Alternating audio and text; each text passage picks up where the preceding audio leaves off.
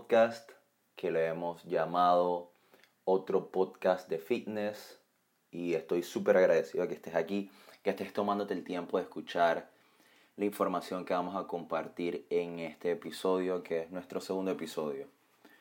Bien, y como lo dice el nombre, pues otro podcast de fitness, hablamos de, mm, digámoslo así, que los mismos temas que has podido escuchar en otros podcasts, pero los compartimos desde una perspectiva distinta que a lo mejor tú no hayas escuchado en estos podcasts. Así que siempre atento a la información que estamos compartiendo. Y vamos a dar inicio a este segundo capítulo. En este segundo capítulo vamos a conversar un poco acerca de motivación y metas. He decidido desarrollar un poquito este tema porque la verdad es que se puede profundizar muchísimo más allá de lo que yo lo estoy llevando. La verdad es que este tema de motivación y metas es algo que de alguna forma u otra se ha trillado de manera excesiva. Sin embargo, muchas personas se preguntan, ok, ¿cómo me mantengo motivado? ¿Cómo me mantengo entrenando? ¿Qué hago para, para eh, levantarme de mi cama, ir a hacer el entrenamiento? ¿Qué hago eh, para que a, a pesar del cansancio que tenga de mi jornada laboral, yo vaya y vaya al gimnasio a hacer las repeticiones que tenga que hacer, a completar mi rutina de entrenamiento? O sea, ¿cómo lo hago? Así que vamos a conversar un poco acerca de algunos datos de cómo puedes mantenerte en esta, entre comillas, motivación enfocado hacia tus metas. Lo que sí te quiero comentar eh, de manera inicial es que el ser humano realiza las cosas desde dos perspectivas realiza cambios a raíz o desde dos perspectivas. La primera es desde cuán incómodo se sienta el individuo y desde cuán inspirado esté. Puede que un día tú te sientas tan pero tan incómodo que tú digas hasta aquí. Bien, el tema es que cuán, cuán incómodo debes estar para iniciar. Esa es la pregunta que yo te hago y es una pregunta que debes tú responderte. Bien, no esperes hasta llegar a, tocar fondo, como dicen. No es necesario llegar hasta allá. Basta que, que, que dejes un, mínimo paso, bien, que dejes un mínimo paso y digas, tú sabes qué, ya lo voy a hacer. No los pienses mucho y hazlo.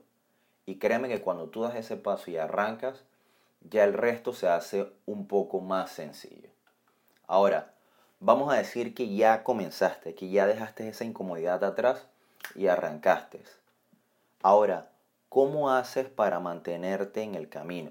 Bien, o desde otra perspectiva, digamos que te inspiraste, viste algo que te motivó, viste algo que te inspiró, que te llenó de mucho valor, que te llenó de mucha energía para arrancar y arrancaste.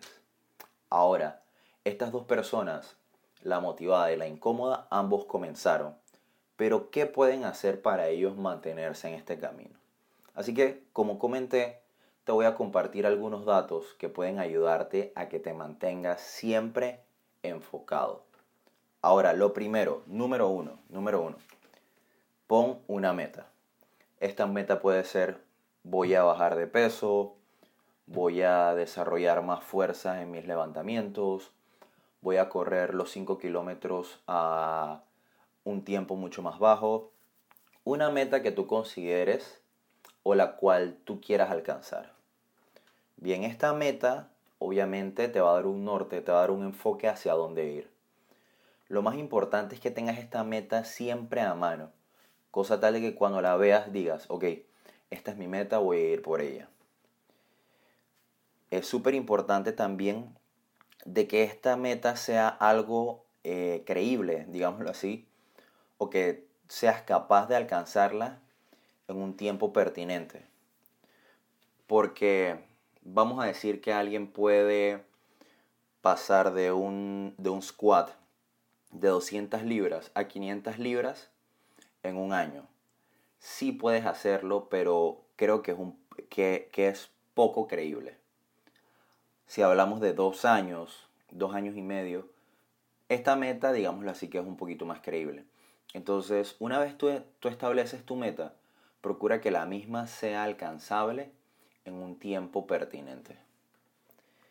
Em, también evita poner una meta tan grande, tan pero tan grande que tú sepas que es difícil alcanzar, indistintamente del tiempo que te tome. Esto que hará que tú en el camino tú digas, oye, esto de verdad es que no lo puedo alcanzar y sencillamente lo dejes y regreses al punto inicial en donde estabas. El tema es cuando, que cuando regresas a este punto inicial es que entras en un limbo. Y este limbo es de, ok, voy a iniciar, voy a, voy a aplicar mi meta, voy a, voy a establecer una meta, voy a poner todo lo que tengo para alcanzar esa meta. Pero cuando te acuerdas del esfuerzo que pusiste, todo el dolor, toda la incomodidad, tu cerebro dice, oye, brother, en verdad no creo que sea necesario que pases por todo eso nuevamente para tratar de alcanzar una meta que no estabas ni siquiera cerca. Y te mantienes en ese punto de, estancamiento. Pero tú quieres hacerlo, pero luego tu mente te manda un mensaje en, el cual busca protegerte. Por ende, al establecer una meta que sea alcanzable, que sea creíble, pues evitas entrar en este limbo.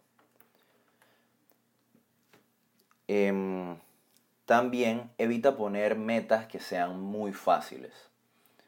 Las metas muy fáciles, pues sencillamente las obtienes y ya.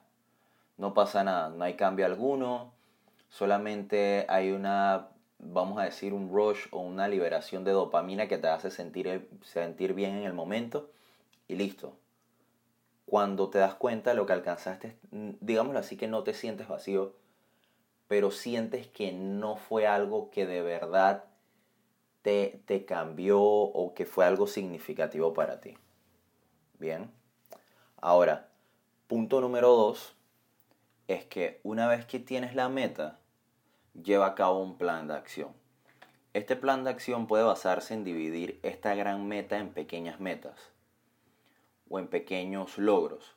Estos pequeños logros obviamente van a tener este rush de dopamina, pero van a ser buenos indicadores para saber cuán cerca estás de tu meta, cuán lejos estás, si te estás desviando, si vas bien, o sea, son medidores, son digámoslo así como checkpoints para saber si vas bien. Em, ¿Qué más?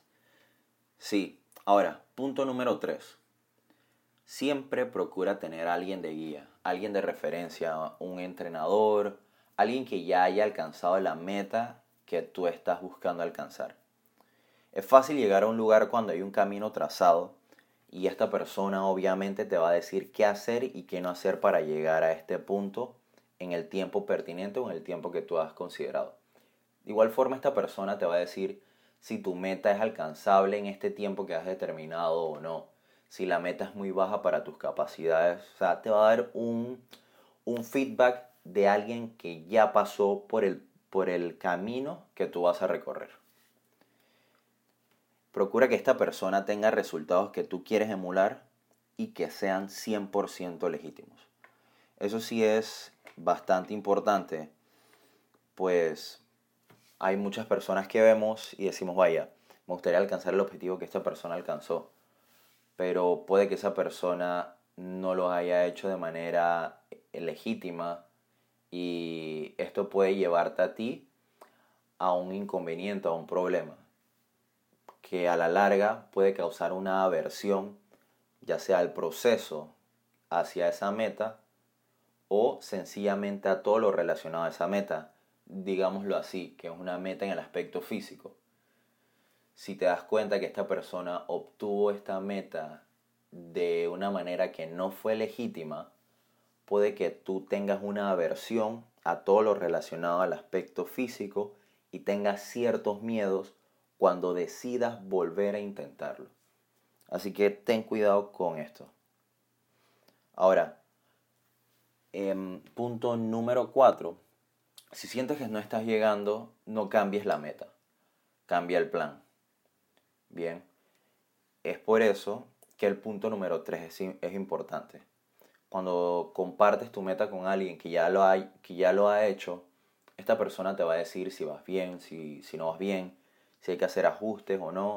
O sea, te va a guiar, básicamente. Punto número 5 en cuanto a metas y motivación es que si fallas, retoma. Ejemplo, pasaste toda la semana comiendo súper bien, el viernes te dicen, oye, hay un happy hour, vas a ir.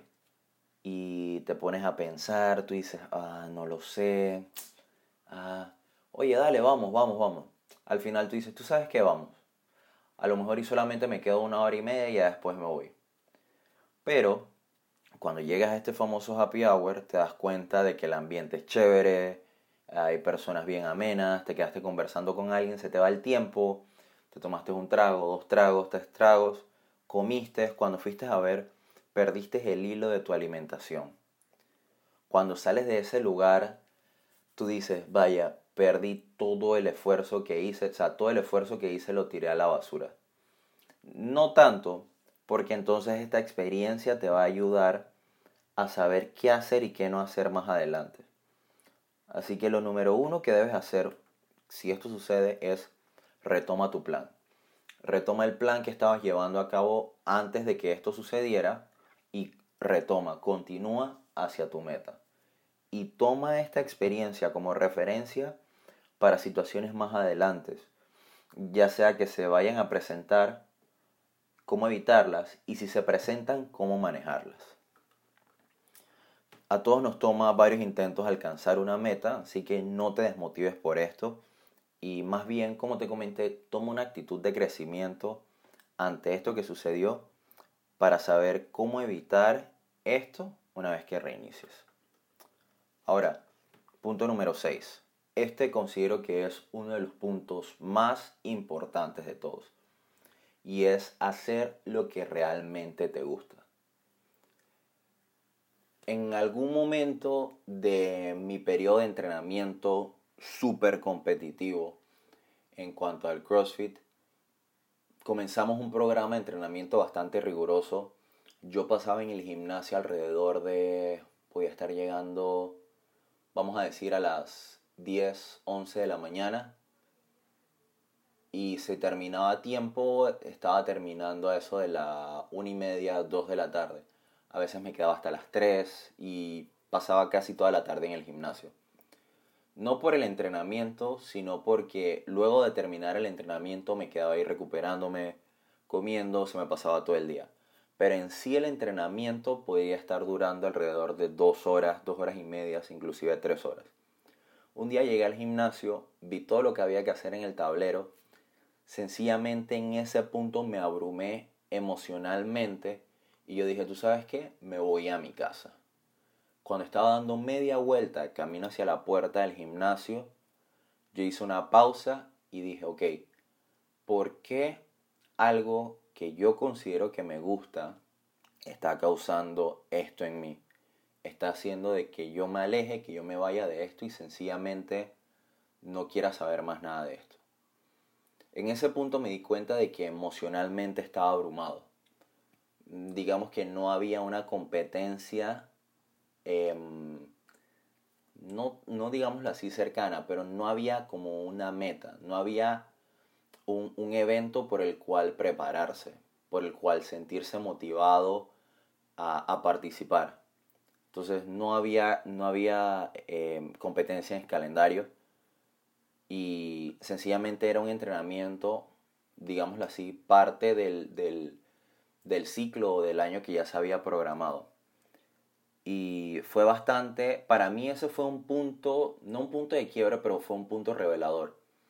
Al darme cuenta de que de, de repente tenía que buscar algo que fuera todavía cercano a lo que estaba haciendo en cuanto al CrossFit, pero que disfrutara un poco más o que disfrutara de manera similar a lo, eh, a lo que hacía en el gimnasio.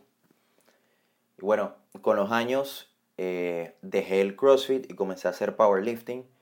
Me encantó demasiado y la verdad es que esto se ha convertido en un súper complemento en mi, en mi entrenamiento de CrossFit, lo cual hoy en día combino ambos y estos de la mano me han traído buenos resultados en ambas áreas. Por ende, em, yo te recomiendo que siempre hagas algo que realmente te gusta procura que esto sea de alguna forma u otra similar a lo que estás haciendo y que no te desvíe o que no haga un, retorno en, en el camino hacia tu meta. Vamos a decir que puede ser alguien que no le gusta hacer zumba y prefiere hacer pesas. O de caso contrario, que un individuo ya se está aburriendo de hacer pecho todos los lunes y ya necesita algo distinto. Así que siempre busca algo que te guste. Hoy en día está, tenemos la oportunidad de realizar un sinfín de actividades y muchas de ellas, o muchos de los gimnasios, los entrenadores y demás, dan la oportunidad de hacer pruebas. Así que toma ventaja de estas pruebas e intenta cualquier actividad que tú consideres que se acerca o, que va de la mano con tus gustos y verifica y, evalúa si es esta la actividad física que estás probando hoy la que realmente te gusta y te va a llevar hacia la meta que te propusiste. Y punto final. Bien, este punto también es sumamente importante. Y es que al final no es la meta. Bien, esto no es lo importante. Lo importante de todo esto es en lo que te conviertes al obtener la meta. La pregunta es cómo cambiaron tus hábitos durante todo este proceso. Cómo varió, cómo evolucionó tu manera de pensar, en ver las cosas, en, en tomar los retos, en tomar las derrotas. De repente ahora eres más exigente contigo cuando antes no lo eras. O a lo mejor eres un poco más flexible cuando usualmente eras un neonazi de la disciplina. Así que esto es lo importante, como te comenté, es lo que te conviertes en llegar a la cumbre. Bueno, estos fueron algunos datos, eh, algunos tips básicamente en cuanto a motivación y metas. La verdad es que esto es algo que puede que se vea influenciado desde un aspecto hormonal en tu cuerpo o inclusive desde el tema de las personas que te rodean. La verdad es que son muchos factores que influyen en esto en cuanto a mantenerte motivado. Por ende, toma conciencia de ello, hazte consciente de cómo son tus emociones. Siéntate un día y pregúntate, ok, lo que estás haciendo realmente te gusta. Piensa si de verdad tu meta es alcanzable en el tiempo que tú has establecido, si de verdad te estás acercando. O sea, haz una autoevaluación. Bien, Obviamente no te autoflageles por ello, sencillamente evalúa todo esto, cosa tal de replantear, de hacer un nuevo plan y poner la acción. Nuevamente, te agradezco por estar aquí, te agradezco por tomarte el tiempo de escuchar esta información. Sí, un poquito trillada, pero espero que estos tips, que estos datos te ayuden mucho. Y me despido sin antes desearte lo mejor en este periodo, desearte mucho éxito en todas las actividades que estés llevando a cabo y ya, disfruta del entrenamiento y disfruta de este podcast, otro podcast de fitness. Saludos.